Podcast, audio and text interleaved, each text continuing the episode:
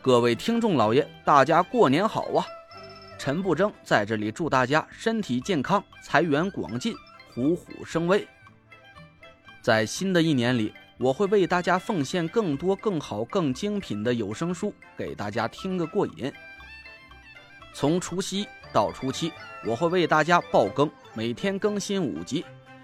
在我的声音词条的每个页面啊，有个小圆圈，里面有个赏字。各位听众老爷，各位家人，您开心呐，就给我打赏个一块两块不嫌少，十块八块也不嫌多。毕竟啊，咱这书还有很多很多集要去听，而且是一直免费让大家听的，这我也得吃口饭嘛，是不是？谢谢了，各位听众老爷。第二百五十二集，我躲在不远处看着夏天，他妩媚的把身体靠在门边，和那个保安说了几句话。那个保安突然喝醉了酒似的往后一仰，夏天回头朝我眨了眨眼，自己走进了小区。我看得目瞪口呆，夏天的媚术到底是达到了什么程度的造诣？就这么一小会儿，就把那个保安迷得失去了心智。我隔了一会儿也走进了小区，在一个幽暗的绿化带旁边和夏天碰了头。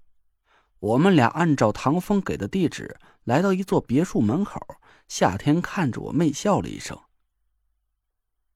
穿墙入室是崂山一派的绝学，人家可不会。你带人家进去，这倒不是什么难事儿。我在手指上转了几下绿色的木形五魁令，嘴里念叨了几句咒语，拉着夏天的手就朝别墅的大门走去。大门就好像是不存在的虚影一样，我嘴里念着咒语。我和夏天就轻轻的穿透了大门，走到了别墅的院子里。嘿，好玩儿。夏天好像暂时忘了他爷爷失踪的事儿，又变得开朗起来。虽然他现在还经常用些不像话的语言来撩我，可我也不知道是怎么了，再也不会像以前那样脸红耳热，连看都不敢看他。可能是我知道了夏天不会真的勾引我做那种事了吧。也可能是我的道行又精进了不少，反正我现在受他媚术的影响已经很小了，和他单独相处也不会再像以前那么尴尬了。我让夏天站在我身后，我闭上眼睛，释放出神识，朝别墅里探查了过去。一股清冷的气息回荡在屋子里，我仔细探查了一圈，又收回了神识。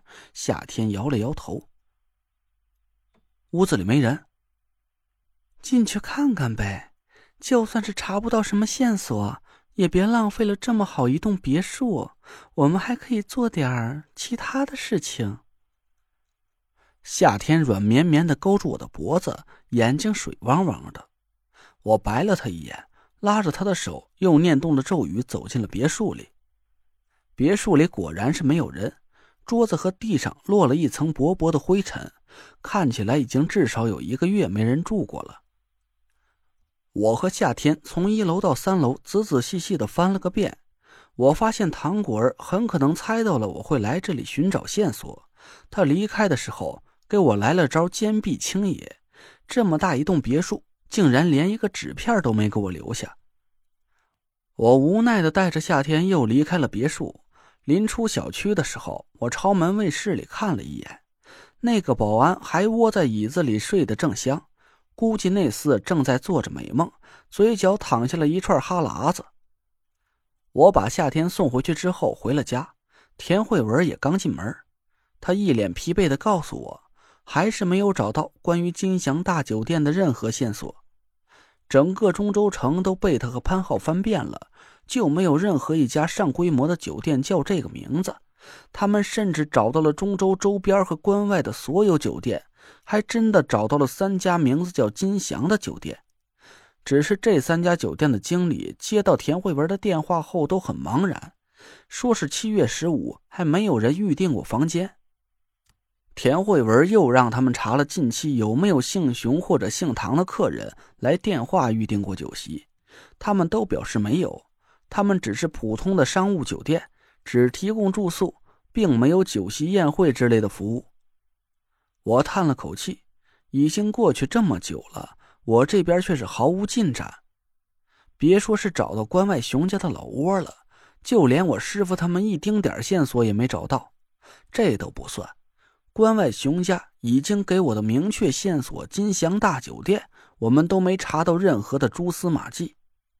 再这么下去，中州五魁的几个老怪物就真的可能要有危险了。那天早晨，田慧文早早的起床之后，洗漱一番就要出门。我随口问了他一句：“要去干嘛？”田慧文朝我挥了一摞文件。你还记得当时张大哥给我们提供的凶宅鬼楼吗？那座烂尾楼的合作意向已经谈好了，我今天要去跟他们老总谈一下具体的合作细节。哦，我一下就想了起来，是半年之前张俊轩说的那座烂尾楼吧？我记得好像是林寒解煞的时候，我给你打过一个电话，当时你就在那座烂尾楼那边看现场。嗯，对。田慧文点点头说：“现在咱的公司已经有了充裕的资金，我打算把这座楼盘项目拿下来。”我笑了笑说：“承蒙田总看得起，说起公司的时候还加个咱。哎，说起来我也是太惭愧了，公司的事我一点也没帮上忙，都是你一个人在忙活。”田慧文戳了我脑门一下：“你也知道，你什么忙也没帮上。”不过等项目谈下来之后，就真的用得着你了。到时候还要你过去亲自看一下，说不定真的会有什么邪煞作踪。我挑了挑眉毛说：“怎么？你觉得那个烂尾楼哪里有不对劲吗？”应该有吧。田慧文犹豫了一下，不是太确定的样子。上次咱俩打电话的时候，我就总感觉信号很差。按说那个地角不应该呀，可能是楼里有什么阴气遮挡的信号吧。我也想了起来，当时我和田慧文打电话的时候，信号总是时无时有的。其实田慧文说阴气会遮挡信号这个说法并不准确。我做风水师也有一段时间了，还从来没听说过有什么阴煞能把手机信号给屏蔽了。只是风水不对劲的楼盘或者建筑物。真的会影响当地的磁场，从而造成信号不稳定。我判定田慧文的猜测是对的，不然以那个楼盘的地角，不应该出现信号不好的情况。我问田慧文：“你今天和那个楼盘的老总是去烂尾楼那边谈合作吗？”“嗯，我约了清河一起去。”我想了想说：“你等我一下，我还是有点不放心，我和你一起过去。”好啊，田慧文挺高兴的，他也不愿意看我每天都愁眉不展的到处寻找关外熊家的下落。我快手快脚的洗漱了一下，换了身衣服，他开着车带我一起出了门。我想了一下，说：“咱先去接个人，我开导航，你照这个地址过去。”我打开导航，输入了李营学校的地址。田慧文点点头，还正好顺路。哎，对了。咱这是去接谁呀？啊，我徒弟。我随口回答了一句。田慧文奇怪的看着我。徒弟？我怎么没听说过你收了徒弟？谁呀？男的女的？我一下就尴尬了。我收李莹做徒弟事儿，还真忘了告诉田慧文了。那时候我每天都忙着自己的一摊子，我早把这件事都忘到脑后了。